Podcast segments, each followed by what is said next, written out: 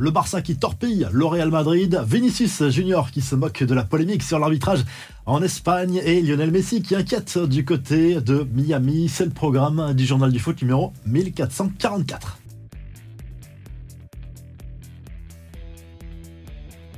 La polémique ne désenfle pas en Espagne sur l'arbitrage du Real Madrid ce week-end contre Almeria en Liga. Johan Laporta parle de honte au sujet de ce qu'il s'est passé au stade Santiago à Bernabéu. On le rappelle, plusieurs décisions litigieuses favorables, c'est vrai, pour le Real Madrid avec euh, le VAR et l'arbitre de la partie pointé du doigt, mais on rappelle que le club catalan est impliqué lui aussi dans une vaste affaire de scandale de corruption, d'arbitrage. Le club catalan qui ferait mieux peut-être de rester discret au sujet de la question de l'arbitrage sans prendre parti dans cette affaire. Et Vinicius Junior, lui, préfère en rire. Le Brésilien s'est exprimé sur les réseaux sociaux. Superbe but.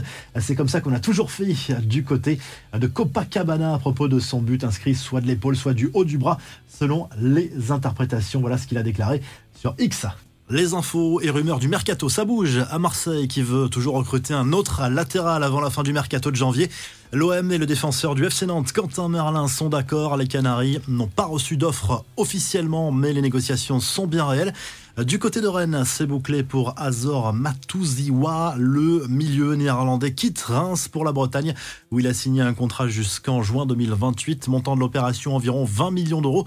Enfin, cette belle histoire pour Arturo Vidal qui retrouve Colo Colo 17 ans après son départ. Le milieu de terrain chilien était libre de tout contrat depuis son départ de l'Atlético Paranense au Brésil. Les infos en bref, la Coupe d'Afrique des Nations, la Côte d'Ivoire au bord du gouffre, sèchement battue 4-0 par la Guinée équatoriale. Les éléphants n'ont plus leur destin en main et doivent espérer un miracle pour terminer meilleur troisième. Le Nigeria accompagnera la Guinée équatoriale. Ça passe aussi pour le Cap Vert et l'Égypte. Ce mardi, quatre matchs Algérie-Mauritanie, Angola, Burkina Faso, Guinée-Sénégal et Gambie-Cameroun. Des nouvelles de Lionel Messi après deux matchs de pré-saison. L'Inter Miami n'a toujours pas gagné. Cette nuit, Lionel Messi et Luis Suarez sont restés muets face à Dallas. Toujours aucun but inscrit en deux matchs d'ailleurs pour Miami. Prochaine étape pour la franchise de MLS, l'Arabie Saoudite contre Al Hilal et Al Nasser avant de se rendre à Hong Kong et au Japon.